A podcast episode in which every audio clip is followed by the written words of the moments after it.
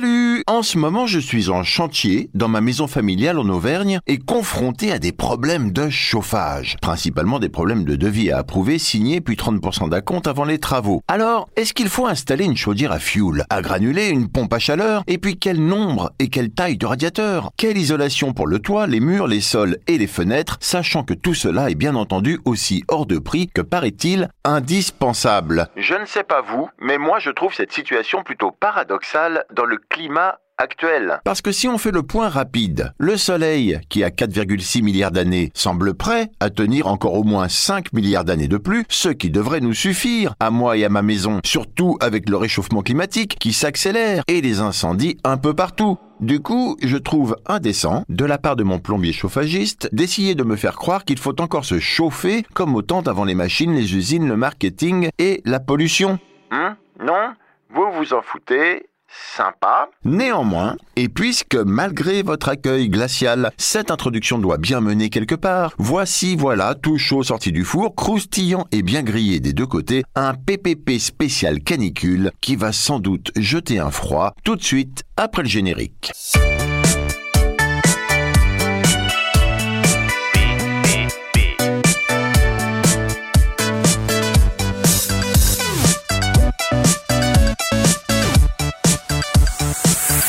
Savez-vous d'où vient le mot canicule? Non? Eh bien, je vais vous le dire parce que c'est un peu marrant. Canicule vient de l'italien canicula qui signifie petite chienne. Oui, oui, je vous avais dit que c'était marrant. Alors plus sérieusement, Petite Chienne, c'est l'autre nom de Sirius, l'étoile principale de la constellation du chien. Sirius, un nom qui lui-même vient du grec Serius. Oui, ça c'est bon, c'est quasiment pareil. Qui veut dire brûlant, ardent. Et si on appelle nos chaleurs estivales canicules, c'est que du 20 juillet au 24 août, Sirius, donc l'étoile, se lève et se couche en même temps que le soleil, au moment pile, justement, des grandes chaleurs. Bon, voilà, alors j'espère que vous prenez des notes, parce que c'est pas fini. Toujours dans l'actualité et la chaleur, et puisqu'on compte 300 000 incendies par an en France, dont 30 000 volontaires, je suis allé voir l'étymologie du mot incendie, et ça vient du latin incendium. Incendie, incendium, aucun intérêt, c'est pas marrant, on s'en tape. Voilà, pif pouf, je referme ce chapitre. Pourquoi fait-il chaud l'été? Bah oui, ça semble évident, mais non. En fait, la Terre tourne sur elle-même et en même temps elle fait le tour du Soleil en grosso modo un an. Et quand la Terre tourne sur elle-même, elle tourne de façon penchée. Résultat, comme elle est penchée, les rayons du Soleil n'arrivent pas toujours de la même façon. Oui, le mieux c'est sans doute que vous alliez voir des dessins sur Internet. Il y a des périodes où la même quantité de rayons réchauffe une surface plus vaste de notre planète, et là, c'est l'hiver. Et des moments où la même quantité de rayons sont plus concentrés sur une plus petite surface, et là, c'est l'été. Voilà, bien bien bien. Alors quelques exemples. Je vous donne le podium des endroits où les rayons du soleil, si j'ai bien compris, sont les plus concentrés, les endroits les plus chauds de la planète donc. Médaille d'or. Ex le désert de Sonora au Mexique et le désert de Lout en Iran avec des pics à 80,8 degrés Celsius. Malgré ces conditions proches du four perpétuel, la vie s'accroche avec la présence de libellules, geckos, souris, lézards, renards ou serpents que les scientifiques aperçoivent surtout la nuit. Oui, alors on imagine les scientifiques nus sous leur blouse, hein, par 80 degrés la nuit, allongés sur le sable et qui observent des lézards. Médaille d'argent. La vallée de la mort où la ville de Furnace Creek a battu son propre record de chaleur en atteignant 54,4 degrés Celsius. L'endroit détient également le record de la plus forte température au sol avec 93,9 degrés Celsius mesuré le 15 juillet 1972. 93 degrés, donc là on est dans la plaque chauffante. Médaille de bronze. Le Canada, avec ses 49,5 degrés Celsius, atteint un Liton, Lighton ou l'Alphon, ou ce que vous voudrez, au nord-est de Vancouver. Cette masse d'air chaud stagnant était comparable à un dôme de chaleur sans précédent, dont l'intensité a entraîné la mort d'un milliard de crustacés sous les rochers et de 700 morts chez nous, les humains. Autant d'humains qui, eux, du coup, ne mourront pas du crabe. Bah oui. Pas si loin que ça de ce podium, le record national de la température la plus élevée en France métropolitaine est de 46 degrés Celsius. Et ce record est détenu par Vérargues en Occitanie lors de la canicule de juin 1919. Et c'était la première fois, et oui c'est historique, que les 45 degrés Celsius étaient dépassés en France.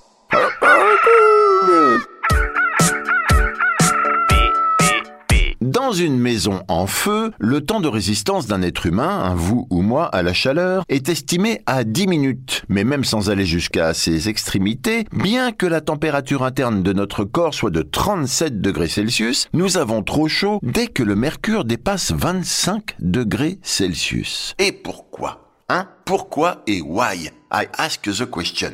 Eh bien, mes petits gars, c'est parce que notre corps est une vraie chaudière. Tout à fait, oui. Euh, le maintien euh, des fonctions vitales, ainsi que les activités physiques et cérébrales, nécessitent des réactions chimiques qui dégagent beaucoup de chaleur. L'air extérieur, en général plus frais que notre corps, nous permet normalement d'évacuer une grande partie de cette énergie, un peu comme le système de refroidissement du moteur de votre voiture. oui.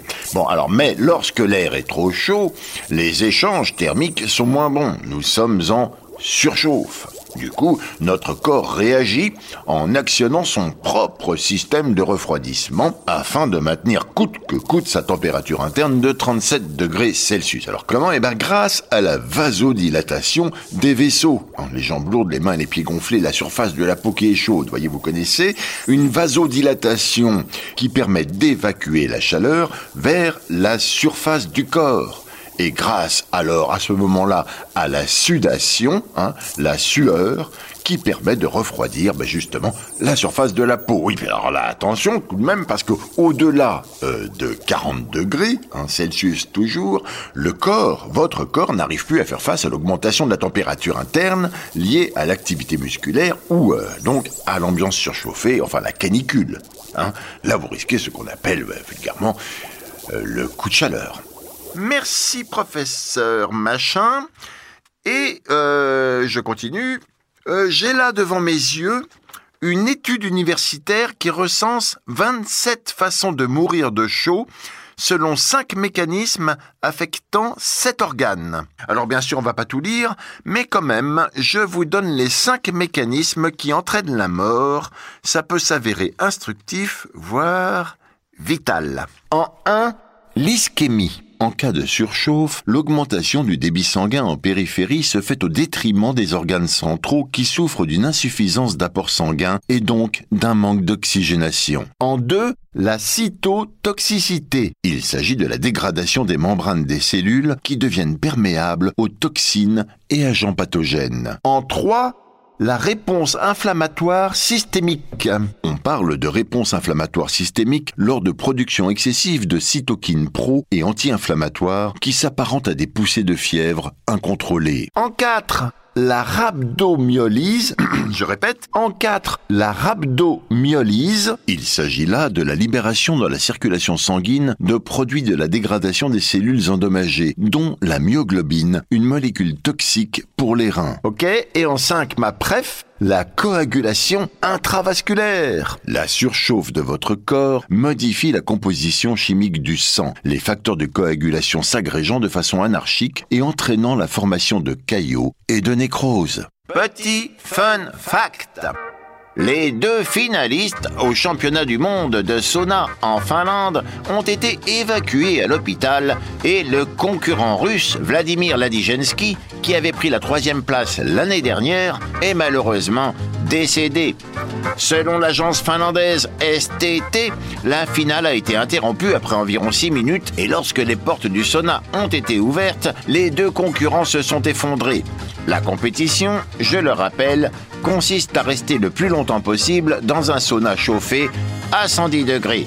Heureusement, ces championnats du monde de sauna qui se tenaient à Heinola depuis 1999 sont aujourd'hui interdits. Très bien, alors on enchaîne. La chaleur joue également sur votre santé mentale, votre productivité et votre Sommeil. En 2013, une étude menée par l'université de Berkeley révélait qu'une simple hausse de 1 degré Celsius par rapport à la normale saisonnière suffisait pour que le nombre de violences personnelles, crimes, violences domestiques, meurtres, viols, augmente de 4%. Physiologiquement, quand il fait chaud, le rythme cardiaque s'accélère, le pouls est plus fort, la pression artérielle augmente et le niveau de cortisol, l'hormone du stress, augmente également.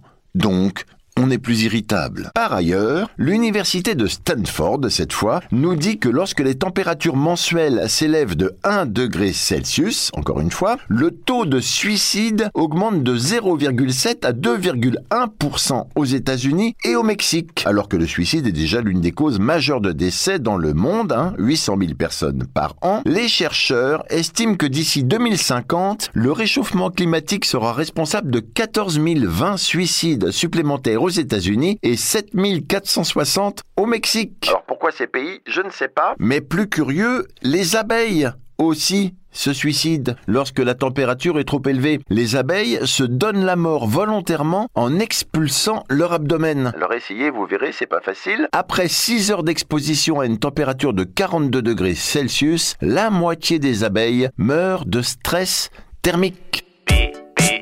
Sinon, toujours dans les conséquences caniculaires sur notre mental, certaines personnes, plus sensibles que d'autres, ont des angoisses devant les changements environnementaux. Dépression verte, angoisse climatique, burn-out écologique, on appelle ça la solastalgie ou éco-anxiété. Et là-dessus, je vous ai trouvé sur le groupe Facebook La Collapso Heureuse, qui rassemble plus de 16 000 membres, ce témoignage. Avec les vagues de chaleur ressenties, je commence légèrement à paniquer pour le futur.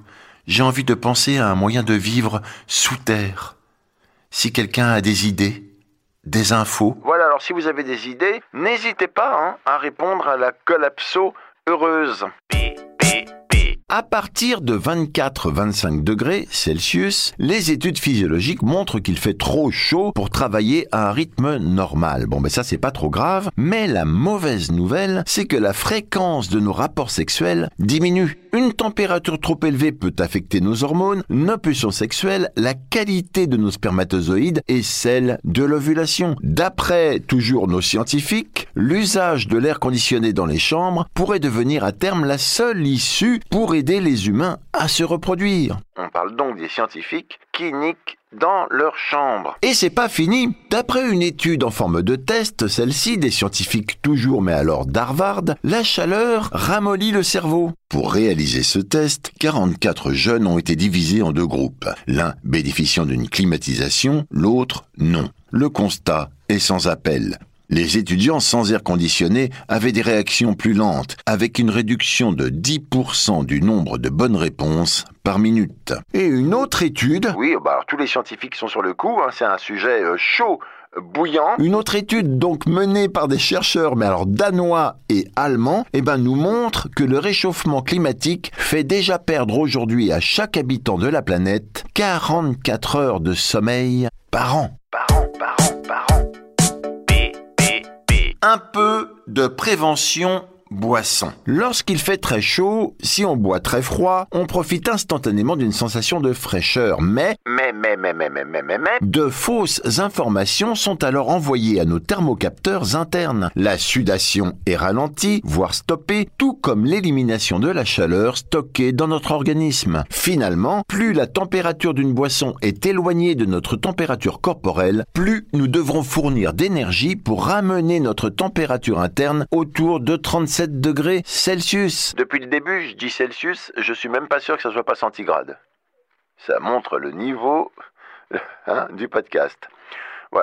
L'idéal donc quand il fait très chaud, c'est de boire des boissons tièdes entre 12 et 14 degrés. Hein, des boissons qui permettent à la fois de se désaltérer et d'hydrater efficacement notre corps. Plus il fait chaud toujours, et eh bien moins il faut boire d'alcool. En fait, quand vous buvez un, deux ou trois verres de pastis au soleil, vous augmentez considérablement le risque de faire des phénomènes de déshydratation. C'est pour ça que normalement, quand on sert du pastis, on sert beaucoup d'eau avec. Voilà, bon, alors fin de la prévention.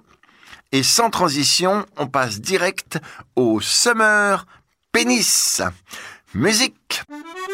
Pour l'urologue américain Dudley Donoff, l'augmentation de taille du pénis en été est due à une plus grande vasodilatation, dilatation des vaisseaux sanguins. Plus l'environnement ambiant est chaud, plus les vaisseaux sanguins se dilatent. Donc si nous considérons le pénis comme deux boyaux de saucisses qui se remplissent de sang, séparés par le canal qui transporte l'urine, alors les boyaux de la saucisse gonflent et s'étendent jusqu'à leur limite génétique en fonction du volume de sang. L'augmentation du flux sanguin va augmenter, les corps caverneux seront élargis et le pénis sera donc plus grand. Mais je ne pense pas que cela soit vrai au repos, il n'y aurait pas d'explication pour ça. Eh ben c'est dommage. Rue déserte, dernière cigarette, plus rien ne bouge. Juste un bar qui éclaire le trottoir d'un néon rouge. J'ai besoin de trouver quelqu'un, je veux pas dormir. Je cherche un peu de chaleur à mettre dans mon cœur.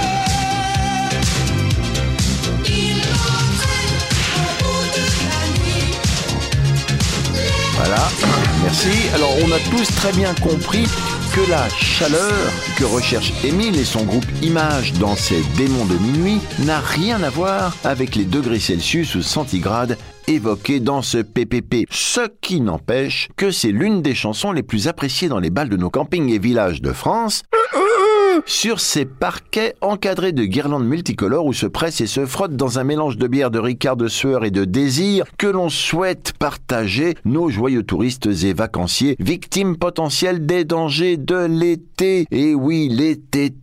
L'été, c'est pas cool. Et l'été, c'est surtout le sujet de la semaine prochaine dans PPP. PPP, pourquoi? Parce que personne ne peut lire, écouter ou voir tous les trucs de dingue qu'on trouve sur Internet, et même quand il fait chaud. Salut